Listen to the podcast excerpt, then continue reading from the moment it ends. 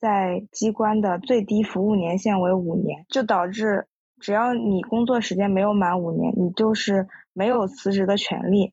到时候肯定是要把我的父母叫到单位来。反正摆烂这件事情，我自身是没有成功过。当时我就忍不住了，我就说，我只是在这里上班，我并不是卖给这个单位了。一个家庭生活幸福的人，他为什么会不想下班呢？他每天早上去办公室的第一件事呢，就是要给那个领导的那个办公室打扫卫生，然后还要给他装热水。公务员都是没有买失业保险的。我觉得网上有一句话说的太对了，就是公务员只有在你考上的那一刻是开心的。进体制内，它其实性价比。并没有那么高，我不从这个圈子里面出来，我不去做一些努力，那我可能永远都不会知道我真正想做的是什么。我真的不想做这个工作了，我宁愿我宁愿去奶茶店摇奶茶，我去咖啡店摇咖啡，我也不想做了。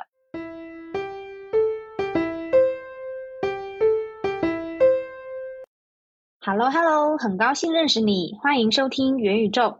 大家好，我是圆圆，欢迎大家关注播客同名微信公众号“元宇宙 Podcast”，会有每期的精华部分和一些推荐书影。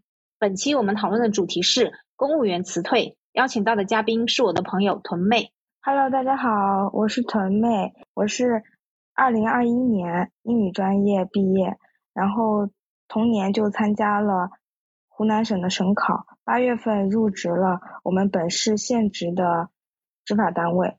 到现在的话，工作时间是有两年多。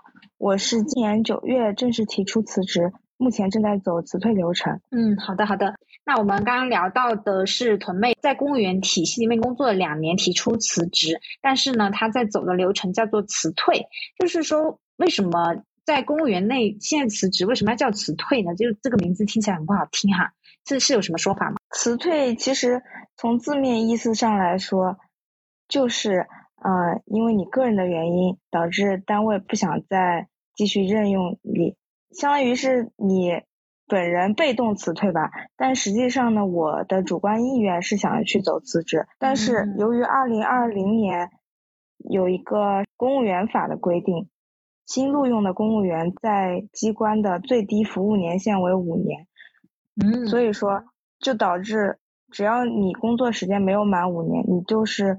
没有辞职的权利啊，这是全国都是这样吗？对，就是二零年这个法出来之后，哦，哦，这个法是不是那个公务员法呀？对，哦，因为呃，这里跟大家科普一个温知识哈，以防有人还不知道，就是公务员的工作他们是不按照劳动法，就是他们不适用于劳动法，他们是适用于公务员法。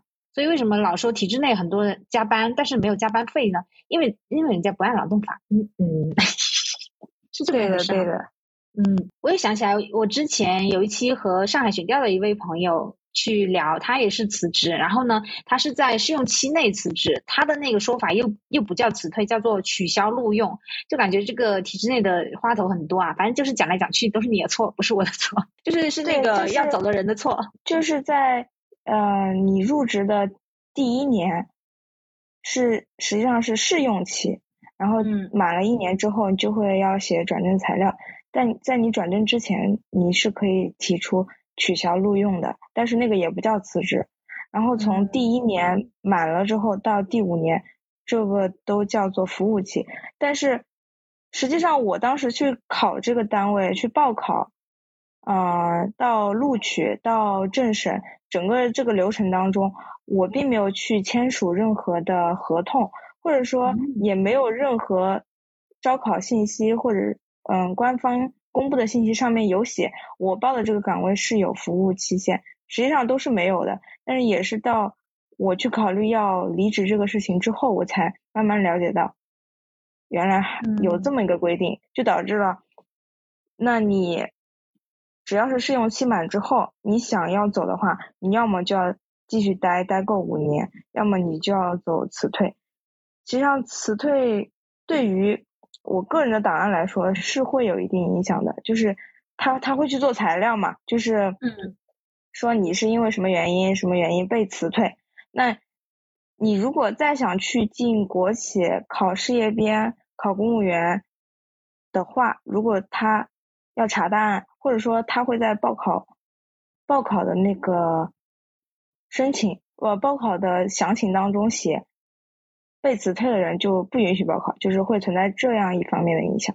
这个被辞退不允许报考，他是说某一个单位或者某个省的情况，还是说全国都这样呢？哦，是某个单位的情况，就是他在他的招考信息当中可能会写明哪些情况，嗯，不允许报考。那其中可能有一点会近几近五年内被辞退，或者说他直接会说被辞退。嗯，明白。所以这那辞退的话，如果说它的负面影响。呃，除了你刚刚说可能放的档案会影响你以后再进泛体制内的单位以外，还有别的什么负面影响吗？嗯，其他的可能就没什么吧，可能就是你的亲戚朋友啊，听上去可能会觉得有点吓人什么之类的。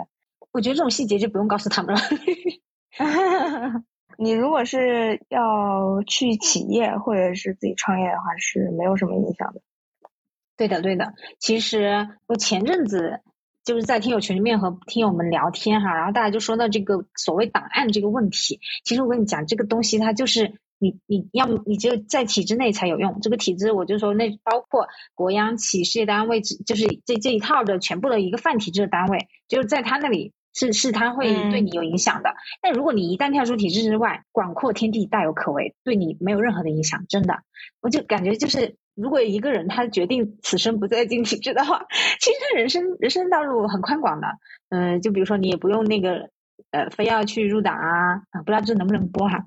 可能你你你也不用去考虑什么档案的问题了，是这样的。对的，对的，就是其实我有很多同学或者朋友，他们去公公司去企业上班了之后，自己的档案甚至都是留在户口所在地的那个人才中心的。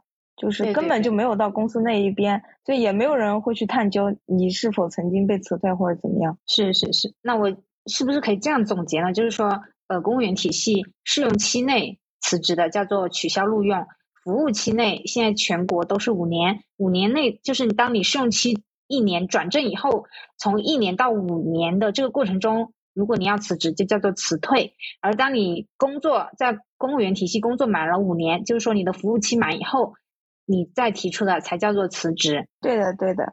那你当时在单位里面走这个辞退的流程，就是你一个手续上的流程，大概是怎样的？其实我目前自己接触到的手续倒不是特别多，主要就是单位的内部沟通。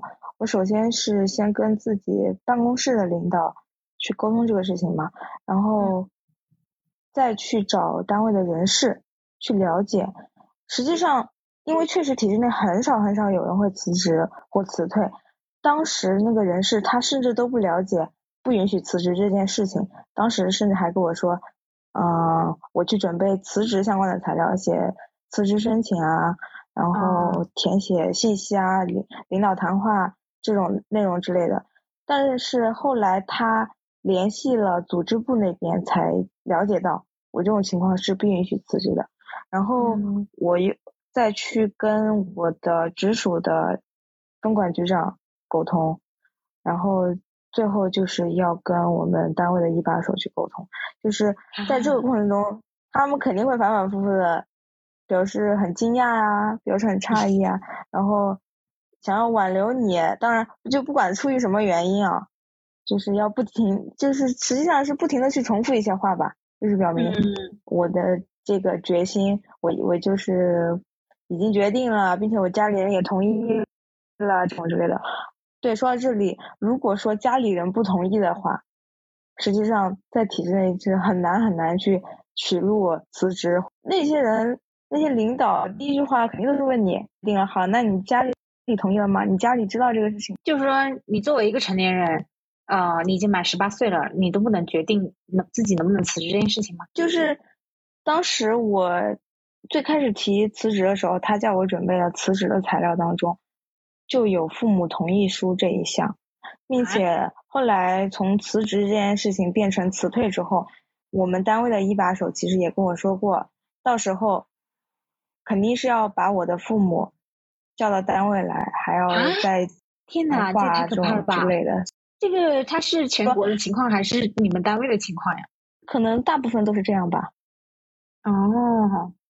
啊，这也太社死了吧！为什么要叫父母来啊？哎，谁能理解啊？我不能理解。啊，就是据说可能，如果你的父母没有同意，然后呢，单位又给你办理了辞职，毕竟是丢掉，嗯，这个金饭碗的大事情，对吧？嗯。然后呢，可能父母会再去找单位闹事啊，什么之类的。那这个时候，他他们可能需要一定的佐证材料来证明。哦，当时是你自己同意了的，不是不是说怎么怎么样的，是这个意思吧？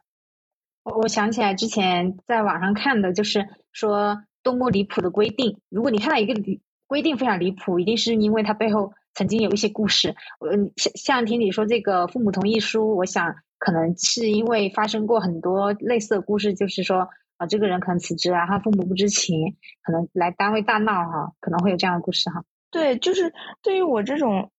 我已经提前跟家里沟通好了的情况来说，当然是没影响。但是我想说，如果父母真的不同意，难道我就没有权利对我自己的工作做做做这种决定？对呀，我觉得其实是一件很离谱的规定。对呀，嗯，那你当时提离职的话，哦，你说你要去跟那个什么大 boss 谈是吧？这个是真的谈，还是说咱走个过场啊？可能他他当时事先肯定也是知道我的情况的。但是谈也是真的去跟他稍微有沟通吧。但是我们老板的话还好，就是他他也不是那种特别要为难人的。他了解清楚情况之后，就是态度也还算比较积极吧。就是说，嗯，那我就按流程走，这样。嗯，就是文件上规定辞退的话是有好几种情况的。然后呢，一般是要辞是要辞职。但是没有办法转为辞退的人，他就会选择其中情况最轻的一个一条，叫做无故旷工十五天。然后我现在是也是在走旷工十五天这个流程当中吧。所以你可以放假十五天吗？对啊，我现在我从其实我从国庆节之后就没有再去上过班了。今天应该是正好第十五个工作日。哦，原来是这样子。我听你讲这个，我感觉就像那个你在淘宝退款的时候，你要选一个对商家危害最小的理由，就你要选一个七天无理由或者是什么我不喜欢，然后这样才会对商家的危害最小，就就挺搞笑的哈。哦，刚刚我现在就是在等单位的通知嘛。如果说他什么时候通知说好，你现在已经旷工多少多少天，我们 要正式开始对你走辞退流程了，需要你配合什么，那我就。再过去是这个意思，但你现在没有收到那个东西。对，嗯，那我们刚刚说了很多这个辞退的坏处哈，负面影响，它有没有什么相对来说的好处呢？比如说像你刚刚说这个，至少咱有一个假期了吧，是吧？还有别的好处吗？就是我在网上，嗯，文件上了解到的情况，甚至有的同样是从体制内辞退的人分享的，他应该是有辞退费的，但是这个东西。是对，就有点类似于失业保险吧。哦，就是实际上我们是没有交失业保险的啊，这么离谱的吗？你们只有四险一金吗？就是就是你要想，他肯定是默认公务员不会辞职啊，不会被辞退啊？怎么会？不是他为什么会有这样的嗯自恋呢？就为什么就不会呢？他只是工作而已啊。就是就是就是确实体制内他想要去辞退一个人去开除一个人都是比较困难的，嗯，所以你在单位，呃，确实也有那种特别恶劣的人啊，单位也不会选择去辞退他，因为这个手续会很麻烦很复杂，所以我觉得可能是这方面的原因吧，就是公务员都是没有买失业险的啊。哎，好自恋啊！为什么？像你刚刚说，就是很糟糕的人都不会辞退，为啥啊？就是很难，就是你可以理解为，呃，相关的工作人员他可以很平和的去做他平时的工作啊，干嘛干嘛。然后呢，他去辞退一个人，他的奖金也不会增加，他也没有什么绩效考核是跟辞退人相关的。那这工资呢，又不是。又不是单位来发，因为行政编嘛都是政府发钱，那可能就不了了之，就这样。那那比如说有的人摆烂，然后他会影响整个部门的进度啊。就他占着一个编制，我没有办法招干活的人进来，这这这也不算影响吗？就像你刚刚说那种长期请病假人，这种人，我说实在，我在体制，我在国企没有见过，但是我听你刚刚讲，好像公务员是有这种人哈。说实话，有还不少啊。嗯，就是他只要一纸证明，医院证明，他就可以过上这样逍遥的好日子吗？还有就是，嗯，你快退休了，比如说。你五十五岁退休，那你今年都五十二、五十三了，你明显也不会去做什么事情了。那你早上来打个卡，然后跟办公室说：“哎，我家有什么什么事儿，我我走了。”那人家也 确实是睁一只眼闭一只眼了，就只能这样了。就是换一种说法来说，这可能也是体制内的好处吧。嗯，但是我等不到那个时候了。明白，明白，嗯。那你当时提出辞职，这几个主要领导就是有谁？就是他们有挽留你吗？然后挽留的话，有没有什么说辞之类的？说辞就是，就是他们其实 他们的说法、他们的问题，甚至于他们的反应都大差不差。首先就是很惊讶，然后挽留你的话就是说，现在你想考一个编呀，尤其你又是行政编，多么多么不容易啊。然后就是会说。那你去到外面之后，你会发现可能外面还不如这里嘞，是不是？大概说这些吧。对对对，我我当时辞职的时候，两个人力来劝我，然后他们也说说这些话，说到后面我就觉得就是已经开始可笑了，你知道吗？他们就会说什么，呃，就是把外面国企以外的世界描绘成那种洪水猛兽，然后。就是他国旗里面就描绘的那个烈火烹油，什么鲜花着锦，反正就是特别特别特别好，福利又怎么怎么好，你跟我扯那些，反正嗯，挺搞笑的。嗯，还有一点呢，就是因为我提离职的时候是九月份，正好马上快接近年底，就是年终考核最忙的时候，他们对我的挽留，我认为有一方面也是啊，让你把年底剩下的这个工作做完，因为我们股市。的年终考核文字性的材料，我认为百分之七八十都是我来做的吧。然后我这样做已经做了有两年了。嗯，我最开始也曾经犹豫过，其实我就是哦，他们很多人就说要干嘛有始有终，就是把今年做完或者怎么怎么样。但是我就觉得我都要走了，我为什么还要在这里苦哈哈的？对呀，最终我都还是拒绝了他们。对，说起这个。离职这件事情哈，我自己的观点，还有我自己在网上也看了很多别人的观点，就是我自己也比较认同的，就是这个事儿呢，它就是开弓没有回头箭。我觉得这种事情就像离婚一样，就你要说说之前你就想清楚，你说出说出去以后就是泼出去的水收不回来了。你说呃什么我九月份提，然后我春节怎么以后再走，这个事儿就是扯。你想你你九月份提，然后你明年的一月二月才走，你中间的三四个月多尴尬呀。你说人家怎么与你共处啊？哎，反正这个事儿就是这样子。然后还有，我之前在 B 站有看到有一个博主，他说他是公务员，然后也是快抑郁了，呃，然后他就提出了辞职，但是他家里就是非常的反对，就是他父母可能是以死相逼的那一种哈，就搞得他就撤回了他的这个离职的申请，然后搞得在单位里外不是人的。所以我就是想跟各位听友说，你不管是体制内还是体制外吧，你离职这件事情呢，就是不要冲动哈，你要要么就想清楚了，但是。想清楚去提，提完就不要后悔。哎，很多事情都是这样子的哈，因为后悔的话，整个人会陷入一个很尴尬的境地。嗯，那我们刚才聊完了，就是关于整个辞退的一个科普哈，就关于他为什么要叫辞退啊，这个政策是怎样的，还有一个具体的流程以外，那我们说说到最初的话，那你当时为什么要考公呢？因为我是应届生考的嘛。然哦，实际上我现在仔细想想。当时根本也就没有考虑清楚，最大的一个原因就是随大流嘛。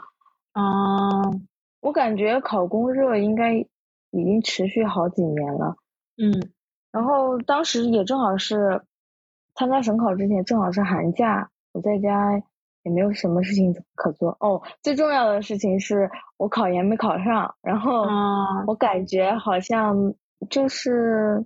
一直一直没有做出什么事情来吧，我就感觉，嗯，那不如我去参加一个考试。但实际上，我当时内心的想法并不是奔着考上去的，只是说啊，我在这个寒假显显得没有那么无所事事一点，就是就是这样的一种心态。但是没想到考上了，然后呢，另外一点，当时对于找工作这件事情有一点抗拒，然后有一种顺水推推舟在里面，就感觉，哎，我既然已经考上工作了，我还我就不用找了，那就很自然的我就去上班了。明白。那你当时工作的一个日常是怎样的？你说你是在执法机关，然后做的是。啊，我听你说是做材料，就是职能类的岗位是吗？对，其实我报考的岗位是执法岗，但是，嗯，这个工作内容吧，跟你机关给你安排的是有很大关系的，就是你的编制和你的岗位，它应该绝大部分都是不同步的，所以说，对，所以说我的工作内容呢，实际上就是坐办公室，嗯，去完成领导交给你的各种材料啊。或者说要去向上级单位报各种资料呀、报表呀这种，嗯，台账嘛，对，嗯，我自己感觉的话，可能如果真正是执法岗，我会感觉这个工作更有意义一点吧，就更实际一点。嗯，执法岗的话，是不是嗯呃穿一个制服，然后到外面去，比如说什么城管呀啊什么交警那种叫做执法岗啊？对对。那种会很累吧，风吹日晒的。不，我们的执法的话是，嗯，调查取证，办一些案子，但不是，但不是公安的那种案子。哦，一说到公务员哈，很多人的想法就是可以躺平，可以摆烂。会会有很多人说，嗨，我三十五岁，什么找不到工作，我就去考个公务员去。嗯，什么我考我就什么什么样，我就去考公摆烂去。那么，那么作为一个。公务员，你觉得是？你觉得在体制内是真的可以摆烂、可以躺平吗？反正摆烂这件事情，我自身是没有成功过。嗯，就是我上班之后，大概不到三四个月的时间，就是我整个人受工作影响非常大，就是情绪起伏啊，每天的状态都很差很差。然后这个时候。我去跟我的朋友、我的家人倾诉，其实他们很多人有劝我说：“啊，既然你都是有编制的人了，单位也不可能随便开除你，那你就摆烂呀，你就你就磨洋工啊，然后你就躺平啊，对不对？”嗯嗯。但实际上，对我们年纪还比较小的人来说，他们会对他们会给你扣一个帽子啊，你年轻，你有能力，你的。工作水平高，然后你真的要去，你真的要去躺，那你也只是半躺，你要摆烂，你也只是摆了一半而已。嗯，其实这个我我也有一些体会吧，因为我之前其实我的处境和你差不多啊，只不过我是在国企，就经常听到一些这样的说辞。哎，就是我我怎么觉我怎么说呢？我觉得它是一种非常低级的 PUA 吧。他就会说，就就当时我我我有一个领导，他跟我说，他说你这么年轻，又没有男朋友。你下班回去干嘛呢？他问这种问题，你知道吗？我嗯，我想啊，怎么就我我下班回去干嘛？就关你什么事啊？就我没有男朋友，我下班回去没事做了吗？就很无语。就嗯，我也有你这种体会，就是对吧？我的那个分管领导，他是一个，就是我不我不知道他怎么有那么多时间去工作，然后。但是我 我又不认同他那种工作内容，他那种工作形式。然后他有事没事呢，就拿一大堆的上级的文件给我。其实就是懂的人呢都懂，那文件就只是狗屁而已。然后他还他还说他还说啊，你没事儿，你没事儿，你下班了你在家你就仔细的去看这些文件呀，你就要研究啊，你就你就要认真的去研读啊。然后我就说，当时正处于我。情绪最敏感、最难受，就是我刚刚说的那个时期。当时我就忍不住了，我就说，我只是在这里上班，我并不是卖给这个单位了。天哪，这话你都敢说啊？你太厉害。对，就是就是那个时候，就是我最最难受的时期。其实反而后期，嗯，今年去，包括去年下半年吧，我自己是有一定的调整。就是呃，当然也是因为我自己心中慢慢有离职这个想法之后，你当时这么说，他他是他怎么回你？他就他就没有再吱声了啊，那你这个还算是有眼力劲的。就同样的事情我也遇见过，就是你会感觉在这种泛体制内的人哈，他会觉得说你这个人呢，但凡没有婚姻或者你没有恋爱关系，你的下班时间就是不不值不值一提的，你就不值得用任何事情去填满它。然后，然后还有像你刚刚说那种学习，你这个。呃，就是他是叫你下班后学习是吧？我之前有个领导更狠，他说叫我早上早早半个小时一个小时过来学习。我我都不我都不能理解他们是怎么说出这种话的。他他的那个工作的状态让我，就是我在上班半年多了，让我一度以为，我以为他没有老婆，他没有孩子，我我我以为他离婚了，他孩子跟他老婆。后来我才知道他是正常有家庭的，但是我始终都不能理解，就是。他怎么能够做到这样？然后还始终的不断去 PUA 周周围的人，他的下属。哦，这这个这个事是这样的，就是像像你说那个什么，呃，叫我学习，叫你去学习哈，我觉得这还算是我怎么说？呃，如果他真的相信这些的话，他呃还我还算能理解他的脑回路脑回路。然后之前还有领导说叫我去。给他孩子辅导功课的，你知道吗？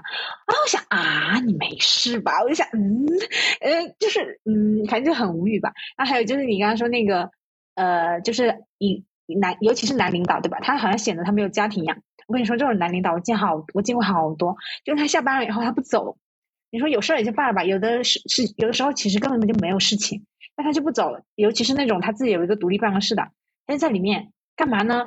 我有时候就在想，我真的。我我也不是说我出于一个人性之恶的揣测，我真的是出于一个正常逻辑，我去推想一个家庭生活幸福的人，他为什么会不想下班呢？一个家庭生活幸福的人，他为什么不想去享受家庭生活呢？反正我自己看，我经常就是以前观察过，有有男领导，他就下班以后坐在座位上玩手机，他都不走。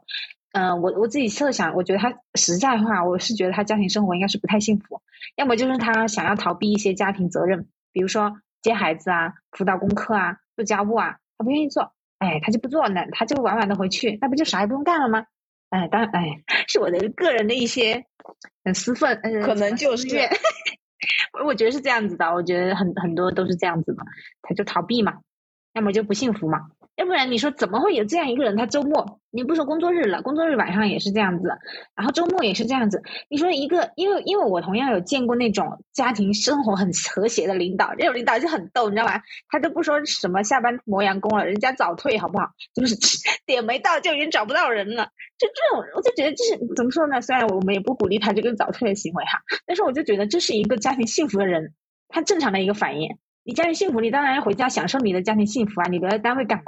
就享受那个呃虚无缥缈的权利嘛？嗯，唉，对，所以说就是单位的这些奇葩的人，嗯，我我觉得其实每个人离职啊，肯定很大一部分原因，不仅仅是工作性质、工作内容这些，也有很大一部分原因是接触的人了。所以说，你如果说考公务员，你很幸运，你认识的人、你的领导、你的同事都比较好，你的。氛围也都好的话，其实你也很艰难的去做出离职这个决定。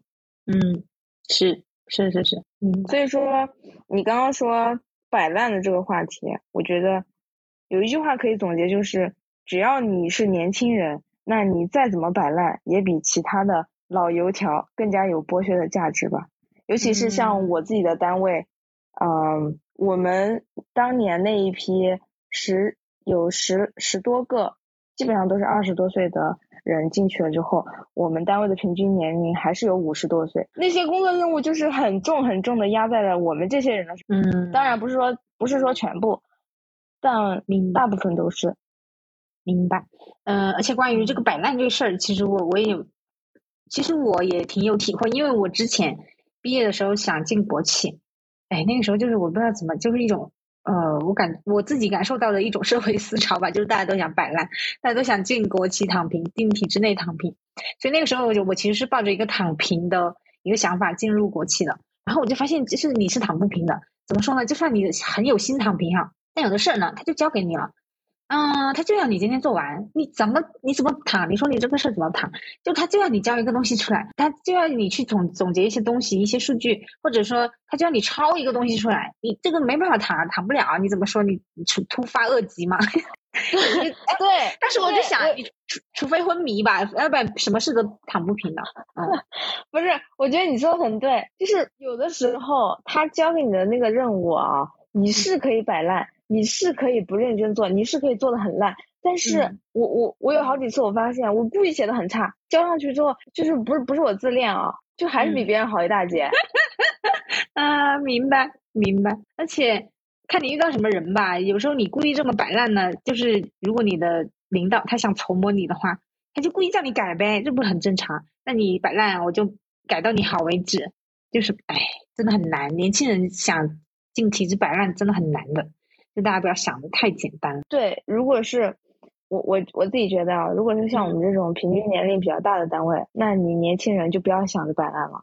那如果是那种，嗯，你的单位地域又比较好，然后业务比较繁忙，确实是忙，那基本上是全年龄段都在卷，都在忙，所以说也不存在摆烂这件事情，并且现在体制内工作内容是越来越复杂，越来越多，嗯嗯，是，然后有。各种形式的，又今天又要搞什么活动啊？明天又要搞什么检查？后天要报报什么表？所以他的整个的工作总量是在增加。所以说，你真的要说喝杯茶、看看报纸，那真那是不存在。除非说是你今年五十五十多了，快退休了，那确实没人管你。但是我自己内心想的是，我才二十多岁，我要熬到五十多岁去，这么多年我怎么过？对呀，而且我之前就是有在其他节目我也跟大家说过，就是尤其是你的学历还比较高的时候，你想在体制内摆烂，那这简直是说笑。因为就是其实我觉得，呃，学历变现最大化的地方，在我们国家应该就是体制内了。就他会很看重这个东西，你不管走到哪里，就如果你是一个学历很高，或者是你的学校很有名的话，可能你一进来，你整个单位的人都会认识你，然后你要在这样的一个。氛围里面去摆烂，对于你自己来说的那个心理压力，其实也是非常非常大的。所以，嗯，大家关于公务员工作这件事情，还是不要有太多的呃不切实际的想象。对对对，真的，你这句话我非常认同。就是，嗯，有一种感觉是什么呢？你明知道这个工作没有意义，你明知道交给你这份工作的领导是个什么？但是你还是，就是你那心中那就那么一点责任心，你就是摆脱不掉。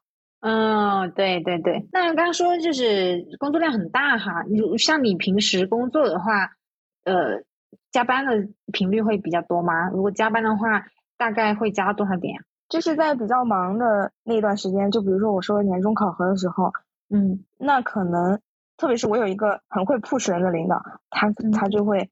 连续好几天，或者说甚至连续好几个周末，叫你不要回家了，要把材料写好，什么什么之类的。啊，不回家，什么意思啊？啊，他不是，不是，不是说，因为是这样的，我嗯，本身就住在单位附近，然后我家呢是在市里面，他的意思就是，就是你随时一个，你是随时一个 standby 的状态，对啊啊，明白明白。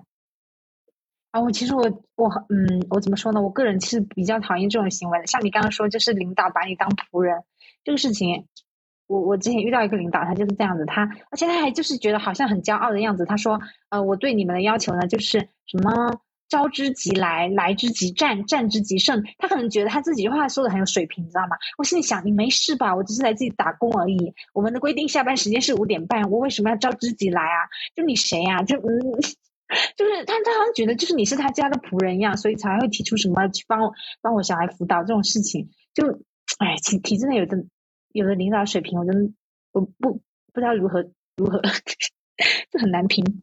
你说了这句话之后，我才意识到，实际上我们上班整个单位的一种嗯潜规则。我我不知道外面是不是这样啊？嗯，就是，那你如果是这个办公室最年轻的人呢，或者说资历最浅的人呢？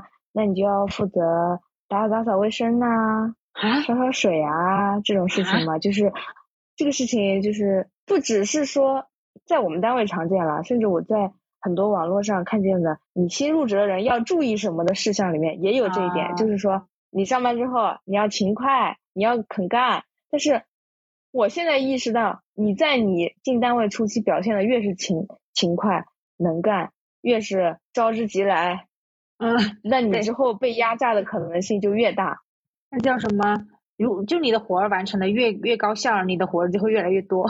然后你刚刚说那个打扫卫生这件事情，听你这么一说，我就想起来了，就是我之前听说过一个部委的朋友，他说的就是他们他每天早上去办公室的第一件事呢，就是要给那个领导的那个办公室打扫卫生，然后还要给他装热水啊。当时我就心想，没事吧？那保洁阿姨是干嘛的？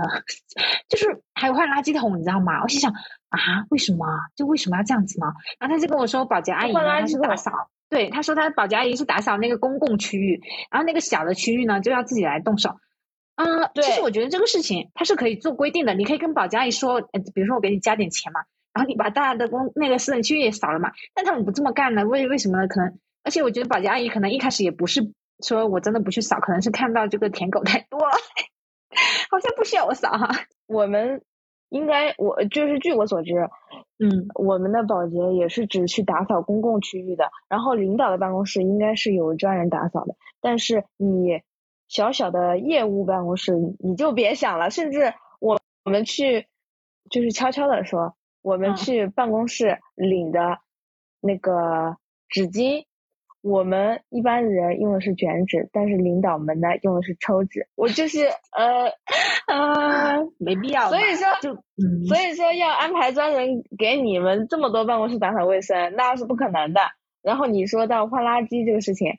那我上班这两年，所有垃圾都是我换的，就是。天呐！当然，我觉得，就是我觉得，如果说，呃，我愿意，或者说我看见垃圾桶满了，我我本身我勤快，我看见了，我自觉的去换一下，我觉得这个东西没有什么，不是一件很大的事情。但是，有的时候垃圾桶满了，你的办公室的主任会跟你说，小某，哎，这个垃圾桶满了，你换一下，就是会这样支持你，知道吗？但是呢。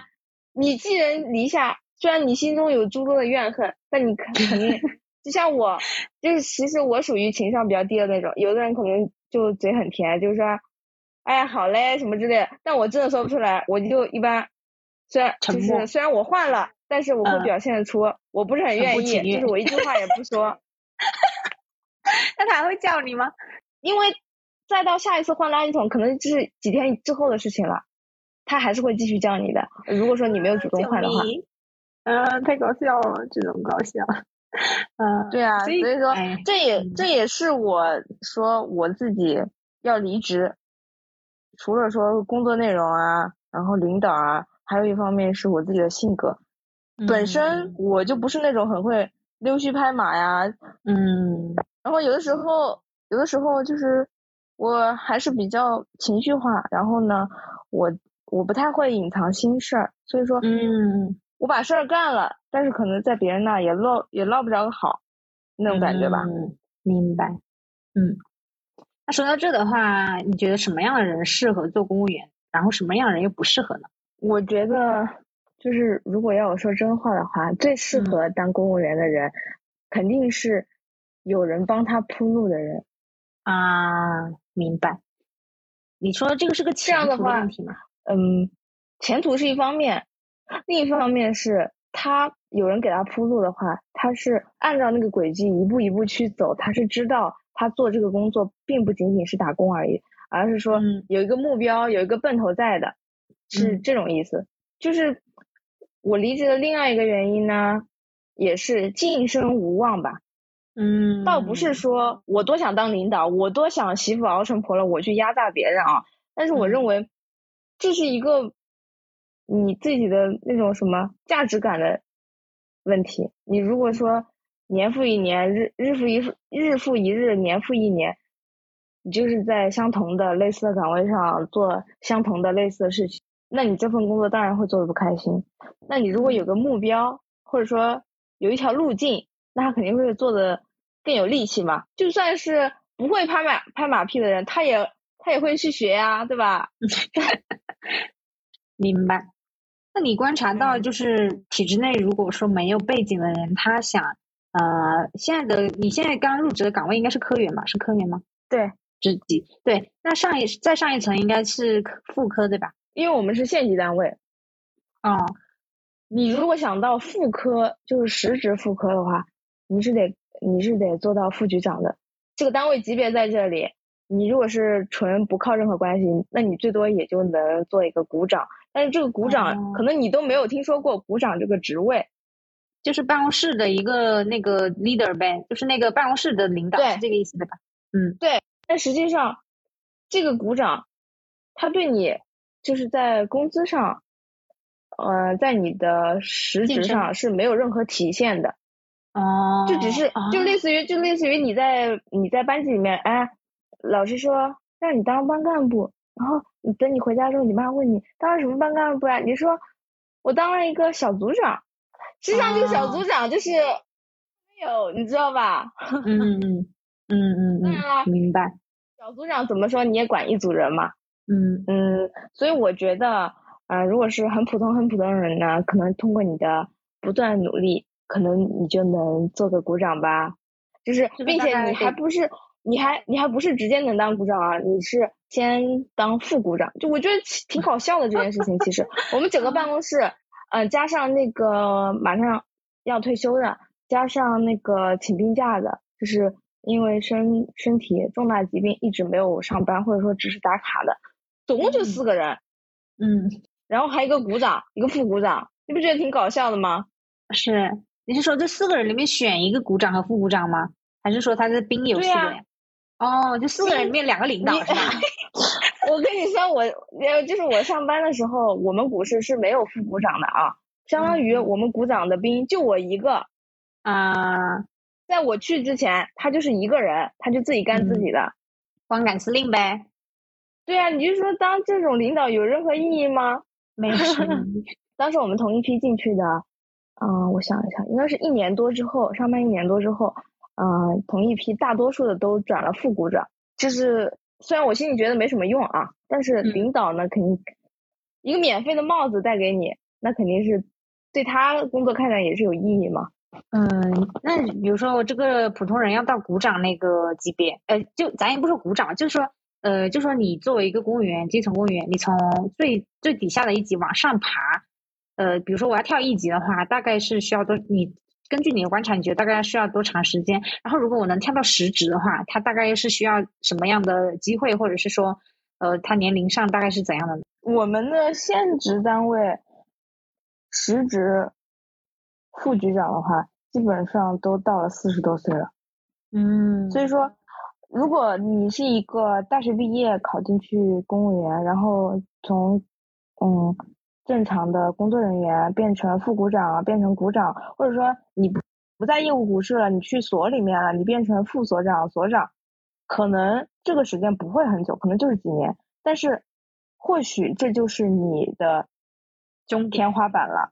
对啊，嗯，就一辈子都是那个职位了。对，嗯，你想你想混实职的领导，就是我我们一般来说。只有局长，或者说是你进班班子了，才能叫领导嘛。其他的其实都是叫什么中层骨干。对对对对对，就这样。嗯嗯嗯。然后，真的想去做领导的话，我觉得还是很难很难的。就是嗯，既需要很卖命的要上班，很很卖命的要工作，要弄成绩，然后呢，人情世故肯定也是少不得的。最后，肯定也是很需要机会。有的时候也有人就是工作既努力，然后呃可能背地里人情世故也到位了，但就是没有那个机会，嗯，没有空位是吧？对对对，明白。而且我跟大家讲，我不知道是不呃我怎么说呢？我只能说是以我个人的我自己看到的事情，我来跟大家讲哈。别人是怎样，我我们就呃什么都不知道哈。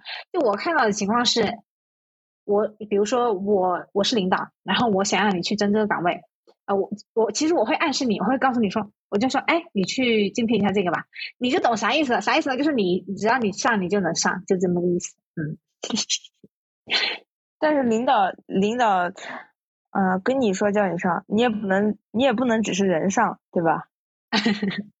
哦，你是说还要有一点啊，那个嗯，人际交往是吗？就是。呃，我没有经历过这个啊，但是就我观察到的，我了解到的，很片面的是这样，确实是。嗯，原来是这样啊，这个我倒是，呃，因为可能有我在场合，他们也不会做这种事情吧。就我自己见过的，确实是这样子。还有一种情况，就是也挺搞笑的，就是大家都知道领导属于那个人，然后领导他也会叫有一些人去陪跑，就是因为你不能太难看，你不能说哎这个萝卜坑怎么只有这个萝卜报名呢？你不能这样对吧？然后他就会去鼓动一些其他的同事说，哎，你要不试试吧？而且他说的就是大家比较心知肚明，他说没事啊，你去多练练，就是你去练练一下，这啥意思呢？就是就是你就是去陪跑的，你去你是去练的，就你不会上的，就这么个意思。这种就很难受啊！你实际上你又不想，但是你又要去做，然后呢，做了又没没有任何作用。是是是，就是每一个，特别是从像你说的泛体制内单位离职的人，他心里肯定是酝酿了很久的，不可能说我昨天我一拍脑袋，我决定我今天要离职。嗯，是，这种肯定是想了又想，辗转反侧，无数个日夜，最后得出来的结论。嗯。对，嗯，那刚刚说就是那个弄虚作假这种事情，嗯，我怎么说？其实我，嗯，当然我知道这个事情呢，它是普遍存在哈，它不存在一个体制内外之分，就是外面肯定有很多那弄虚作假事情，但是怎么说呢？就是我真见了挺多，就是不管是我们刚刚说这个晋升的事情，还是各种各样的事情，有的事情呢，它就是纯生生造出来的。我明天要来检查，今天就编一个给你。就这种事情我见的太多了，我觉得真的很难受。对啊，就是尤就是尤其是你的工作内容，大多数时候都在做这种事情啊，就真的是狗屁工作。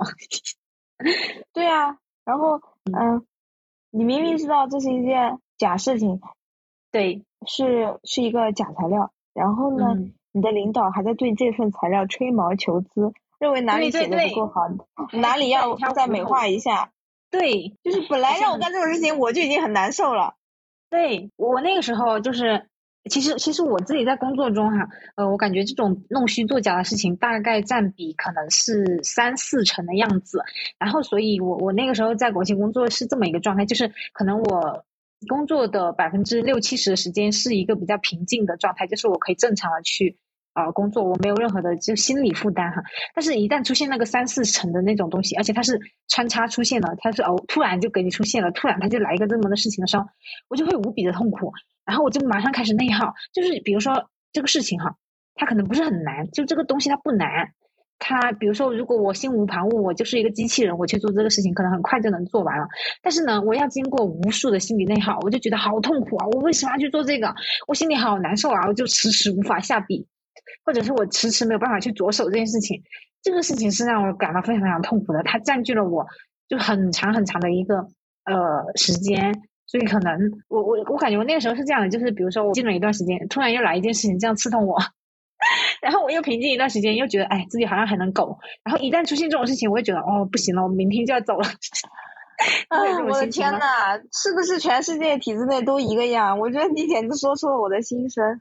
啊，真的，一模一样。哦，明白明白。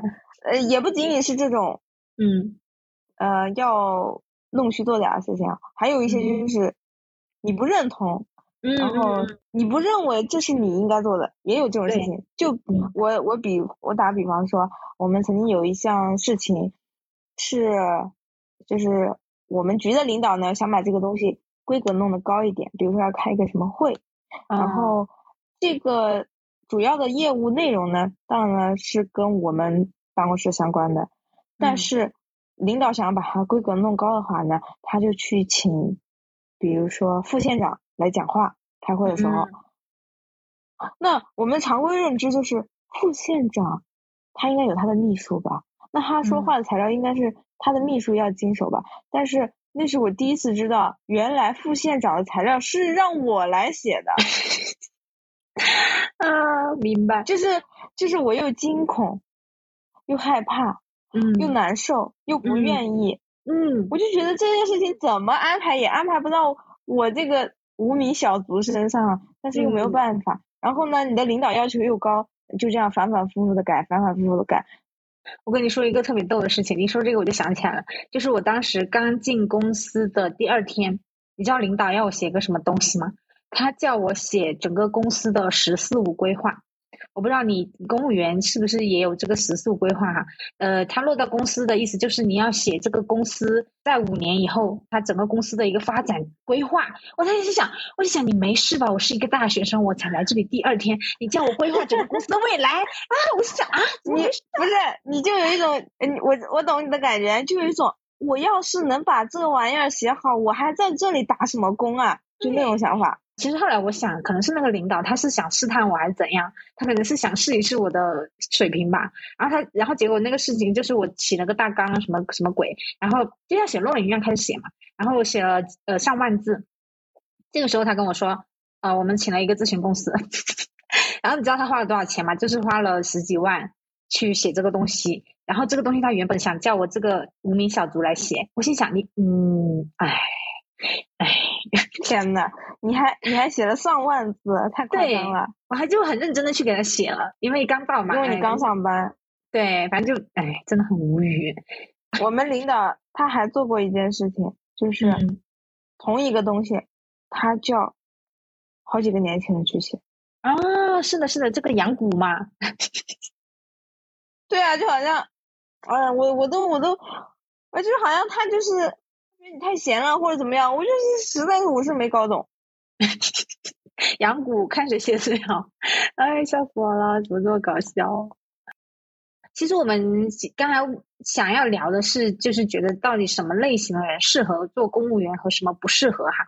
我感觉我们刚刚聊的可能很多是一个性格上的原因，就是看你你觉得自己就是能不能适应，像我们刚刚说这种弄虚作假、溜须拍马，呃，就是这种氛围哈。还有一些课程制，你觉得你自己能不能适应？那除此之外的话，你觉得还有什么特征是比较适合或者比较不适合做公务员的呢？还有一种人比较适合公务员的，就是是在体制外，嗯，也做过很多工作啊，是不是累了？也去聊，对，也进过很多行业，最终就发现想清楚了，还是想要一份稳定一点的。也不追求什么意义了，就是我老婆孩子，或者说我老公孩子，我们都在这儿，我们一家三口就是和和美美的，朝九晚五。啊，对啊，就。是我很稳定的，哪怕是口罩也不影响的这种工作的，那他就是我觉得这种人呢，他会比较自得其乐一点。啊，是的，是的，是的，嗯，他他不会，他可能在可能见惯了外面的风风雨雨，觉得体制内这点也不算啥。嗯，可能吧，我我我认为啊，因为我们单位也有这样的人，也有三十多岁考进来的人，我去跟他们也有聊天的时候，大概他们是这么一个想法，就是嗯，年龄到了，我也该稳定了，大概这种想法吧。嗯，所以说，但是现在我想说的是，进体制内，它其实性价比并没有那么高。首先就是它很多招考的全都要应届生，他。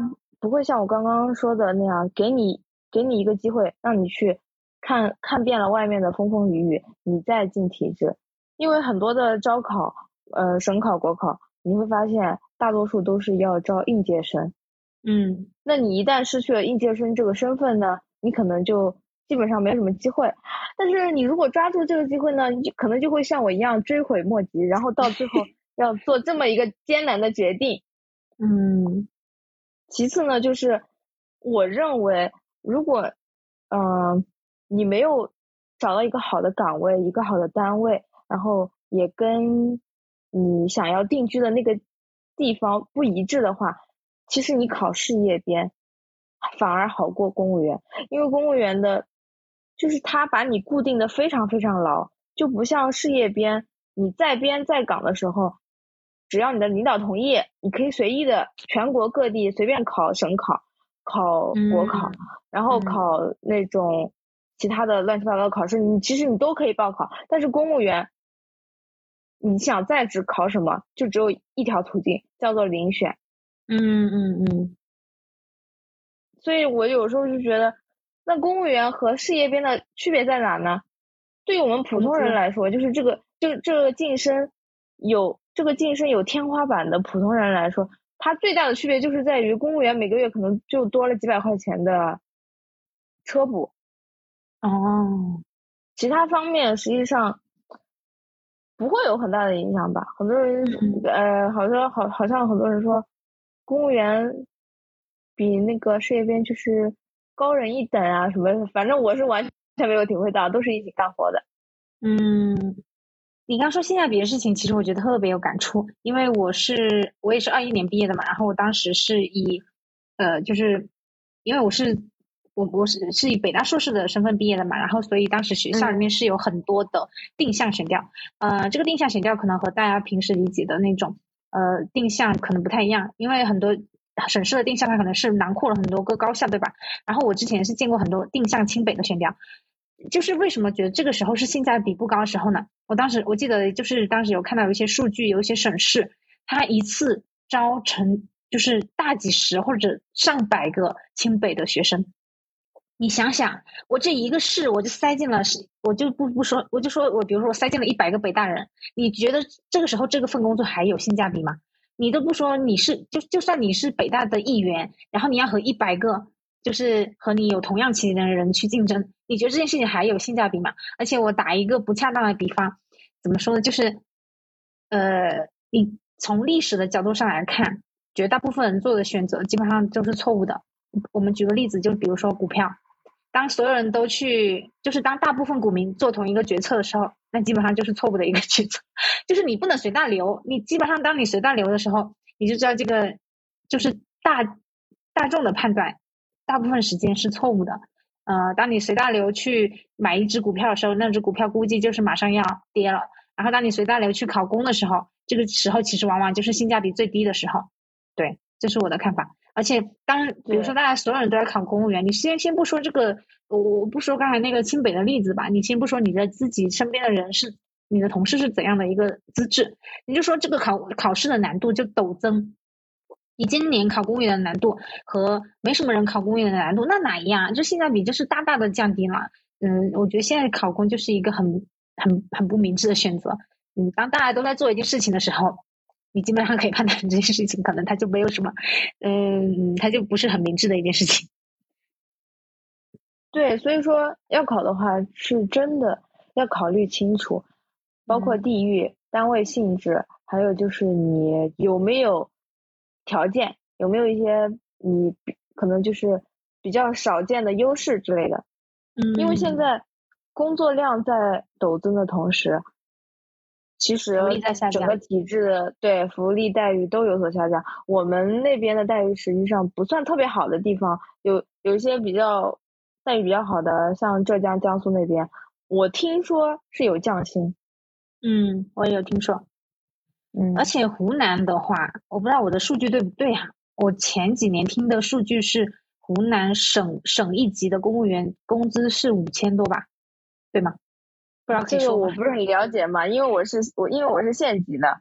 嗯，好的。反正我自己的情况的话，嗯，每年纯到手可能也就五六万，有五六万吗？哦哦不，没有五六万，就是每个月到手就四千多啊。然后年底可能就一万多，就很少很少。嗯，我想起来，就是之前说那个呃发达地区公务员的降薪嘛，然后就很多人在网上就是呃吐槽，然后这个时候就有人说你们砍了五六万，我们是一年只有五六万，就我有看到过这样的吐槽。嗯，对，就是当然了，呃，我还是要说啊，嗯，对于在我们这种小地方来说。每年稳定有五六万，他肯定不是一个待遇很差的工作。嗯嗯，只能这么去说，但是绝对没有，绝对没有外面的人想的啊金饭碗，你待遇又高，你你的工作又轻松。之前我我刚说我要离职这个事情的时候啊，家里其实反反应也是蛮大的，尤其是老人家，我外婆他们也就是一直说金饭碗金饭碗什么，然后我就说那金饭碗里面装的都是。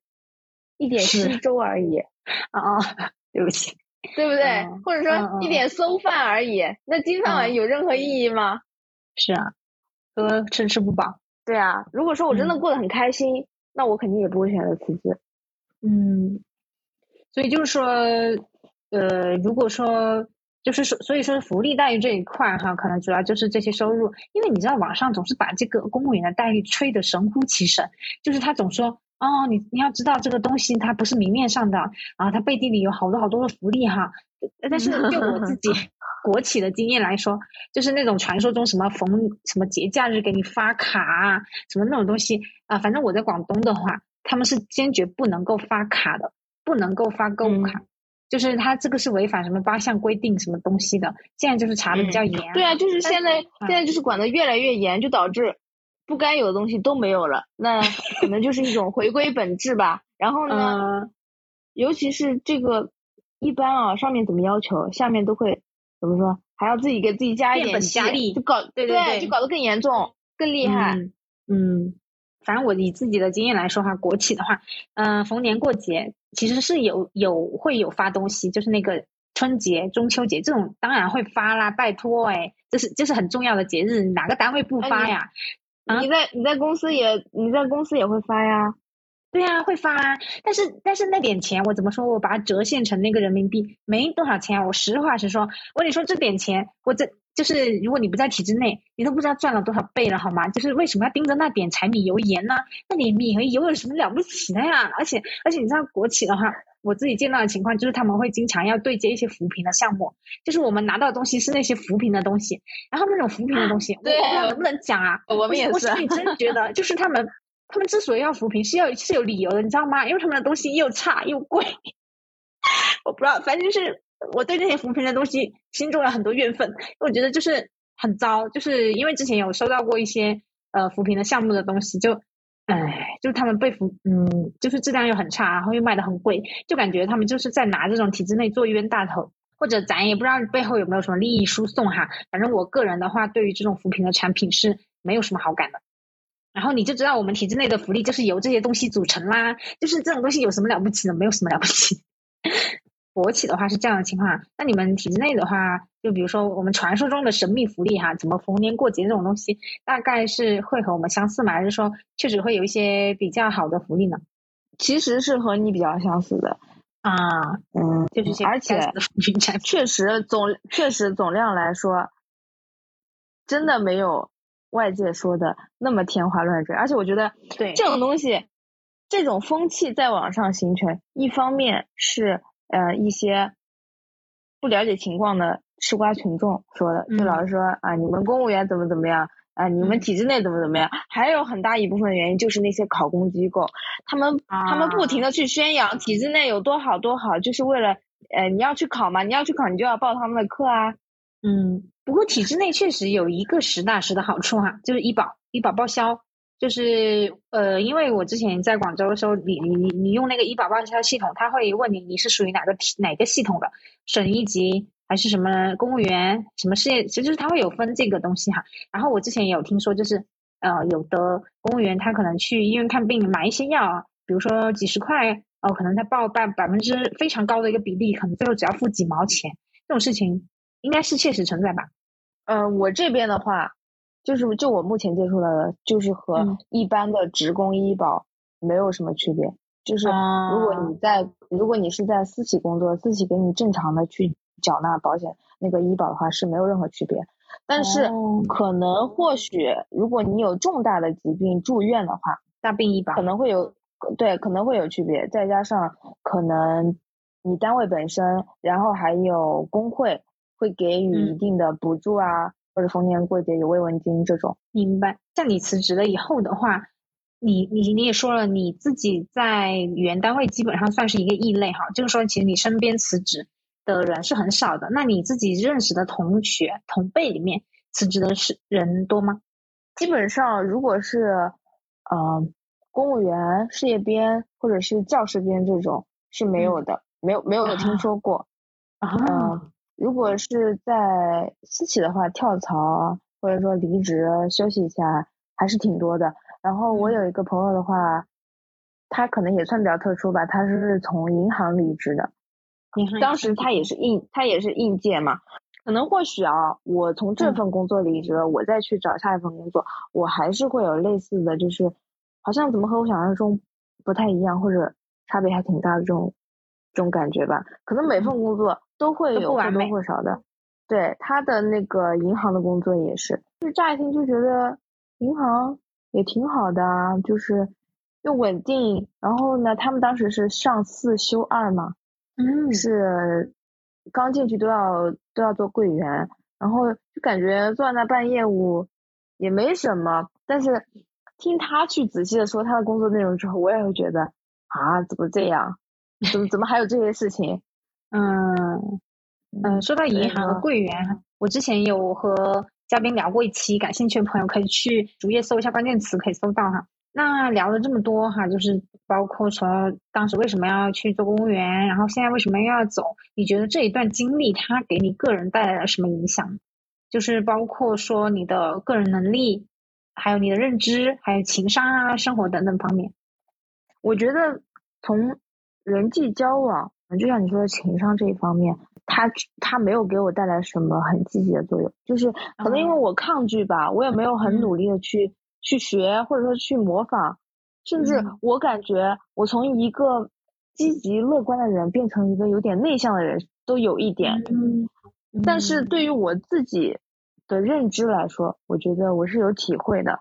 嗯。就是起码我目前现阶段的，我是认清了我工作、我生活的方向。因为或许说二一年的我，是对自己，嗯，以后要干什么。是整体是非常模糊的，但是现在我自己的想法就是，不管我之后去干什么，起码我是要开心的，要快乐的。啊，嗯，明白。然后之前我看到过这样一句话，一段话，嗯，生活不只有一种答案，也不是一定要去满足谁的期待，也不应该只按照一种轨迹生活。有人想做高山，那。就有人想做流水，所以说去寻找自己热爱的、想做的事情才是最重要的。所以我想，如果我不积极努力的去寻找，我不从这个圈子里面出来，我不去做一些努力，那我可能永远都不会知道我真正想做的是什么。就是像我之前说的嘛，虽然还不知道自己想要什么，但知道了自己不要什么。虽然还不能做加法，但是现在在做减法。对对对，嗯。本来还想问你，就是关于以后的规划，所以说现在是一个还在探索阶段，对吗？对，就是想做什么。在我在我在体制内情绪最最低谷的那段时间，我是我有一个就是很幼稚的想法，就是我真的不想做这个工作了，我宁愿我宁愿去奶茶店摇奶茶，我去咖啡店摇咖啡，我也不想做了，就是有这种感觉嘛。所以明白。所以我现在的我，所以我现在的想法就是。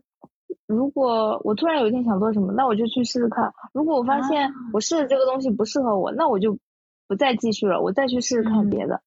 嗯，我我太理解你的想法。你知道我之前是怎么想的？我之前在国企的时候，我想我以后哪怕我去开个便利店，他开一个那种小店，我都好过要坐在这个工位上做这种 做这种事情。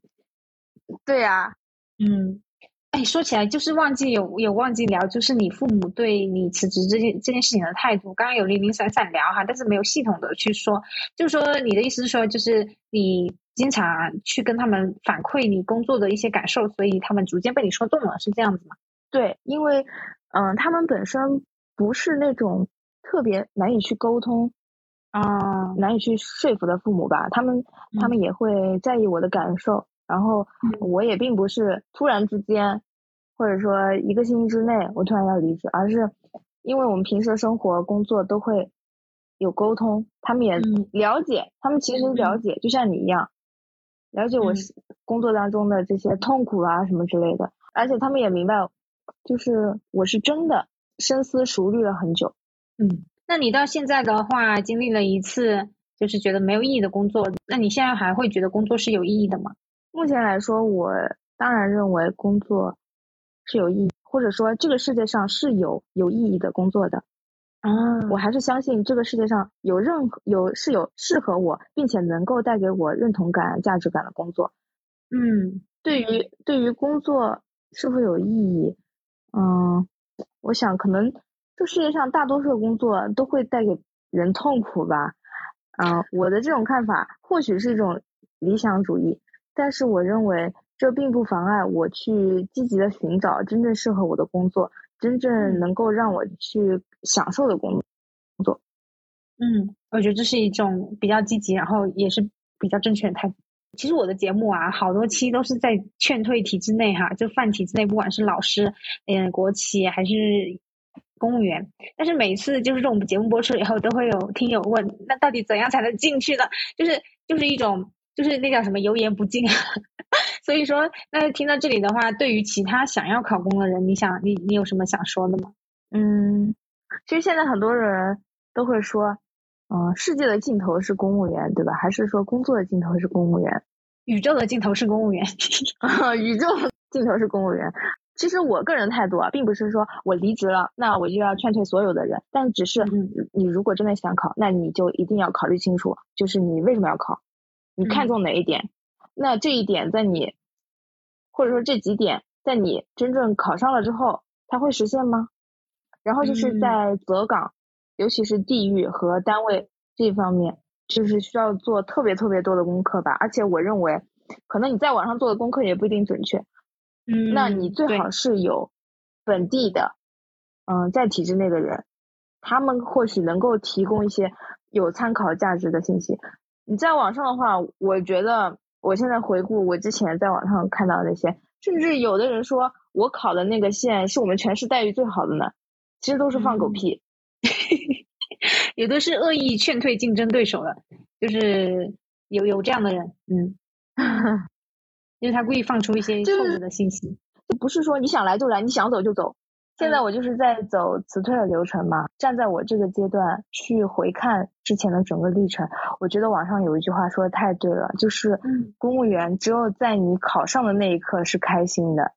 嗯，这话我也经常经常看到，嗯。对，真的很现在网络上说，当年发出的一颗子弹射中了自己的心脏，就是回首回首一想，当时真的不觉得有什么。还有就是当时准备结构化面试的时候，啊，说基层减负，好，那说基层减负的事情是说的头头是道，说其实当时根本就不了解嘛，就是纯背，就说嗯什么文山会海这四个字，我觉得是真实的。印证在了每一个公务员身上，但是考试的时候，你去准备考试的时候，你是完全也不能理解的，或者说，嗯，你不能感同身受，嗯，就说很多事情就在你，就就拿公务员来说吧，就在你准备考试的时候，你看到的很多名词，然后那些出现了很多案例，你可能只是觉得它就是一个文字材料，嗯，你可能很难体会到它对你本人。它就是你未来工作的一个切实的写照。比如说，我之前经常看到那种无领导出一些，或者说那种面试他会出一些很，就咱们听起来觉得很奇怪的问题，什么呃，如果你在执法，然后遇到什么有群众他把摄像头对着你啊，什么什么，就类似这种题哈，你可能做的时候会觉得啊，我们从一些套路，比如说一些答题套路去回答，但实际上就你可能当时是立足在那个当下，你没有办法设想，其实这就是你未来真实的生活的啊，所以我也就是。很，我在很多期内容都劝大家说，考公的想要所谓上岸的，不管你是考啥试吧，不管你是考公公务员还是研究生，都要想清楚。有有一句诗，它可能不是不是非常的贴切，但是它有点那个意思，就是叫什么？少年不识愁滋味，为赋新词强说愁。而今识尽愁滋味，却道天凉好个秋。你之前其实根本就不知道，你根本都不懂它是什么意思，然后你可能为了。对你为赋新词强说愁，哎，大家都懂啊，我我就不去解释了，就是大概有点这个意思在哈，所以还是劝各位想要上各种案的朋友们想清楚了再想清楚哈。好的，那我们本期内容就到这里，说出来就好了。希望这一期内容也给到你一点点安慰，欢迎大家进群一起聊天，还有关注我的微信公众号“元宇宙 Podcast”、小红书小圆壮士，或者通过邮箱与我联系。那我们下期再见，拜拜，拜拜。